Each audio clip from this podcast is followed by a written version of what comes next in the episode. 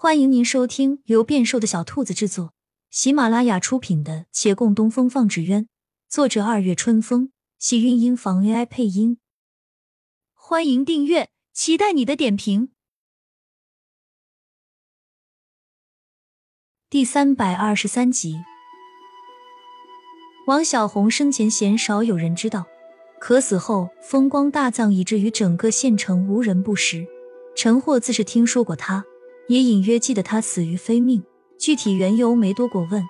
如今再听此人得了些新消息，不由震惊。秦六说漏了嘴说不回来，李慕言心道：既然请人来协助查案，也该知无不言。于是顺话将以前那些事情，连带着此时猜测，都与陈霍说了一遍。陈霍听罢，感慨万分，叹道：“这就十分好理解了，胡阿素明摆着报仇啊。”这也让我更加印证了推断，装神弄鬼之人没别人，就是阿素姑娘她自己。难道阿素没死？秦六不大相信，尸体死的透透的，他亲眼所见。死是死了，但谁说死后的事情生前不能办啊？那豆蔻的毒，我刚才已说了，会让人目光游移不定，手脚不相协调，而它还有个症状，能叫人产生时间上的定向混乱，也就是说。其实他们现在看到的鬼，并不是现在出现的，而是在之前就来过了。李慕言沉思须臾，问道：“神医的意思是，胡阿素在活着的时候来找过他们，而后他们在毒性的影响下看到了之前的场景。”是的，胡阿素应该早就谋划好了，故意着丧衣，就等自杀后叫这些人以为见到了他的亡魂，这样才能够吓到他们。而他生前来找这些人，毫无疑问，必定是下毒来了。至于用什么办法，作为山匪，我想法子多的是。总之，他给这些人下了毒，目的达到了，他大仇得报，就自杀去见王小红了。但有一点我不大明白。他向两人看了看。阿素姑娘既然早已决定要自杀，应该也不怕什么杀人偿命了。豆蔻毒性过量，可致命。他既然有机会给这些人下毒，为何不直接毒死他们算了？这样下一下也起不了什么作用啊！这些人死不了的。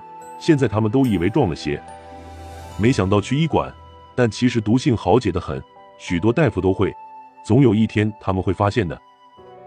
李慕言与秦六也猜不透，人数多，他不可能一两天全部搞定。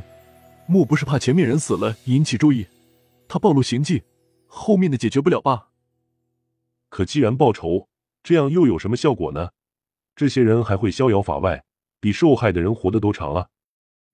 陈霍正叹着，听堂外门扉轻叩，他随口应了一声进来，说完才想起来自己越俎代庖了。门外的人也丝毫不给他面子，并不进来，直到李慕言应了一声，那门才被推开，见徐燕来走近。李慕言蹙了一下眉，很快恢复如常，温声道：“你有话要说。”徐燕来心中微凉，点头：“对不起，我在外面听着你们的话，陈神医的推断是对的。你偷听我们说话？”秦六一向不喜欢他。不对，你怎知这推断是对的？难道你也有参与？没有啊。那你也是提前知晓？徐燕来承认，是阿素的计划我都知晓，唯他会自杀这一点没告诉我。你这属于知情。秦六还要说，被李慕言开口打断。李慕言望着女子道：“你原本进来要说什么话？”他瞥见他冰冷目光，心知自己又办了令他讨厌的事情。不大敢再看他，垂眸道：“阿素原本就没打算要他们的命。此话何讲？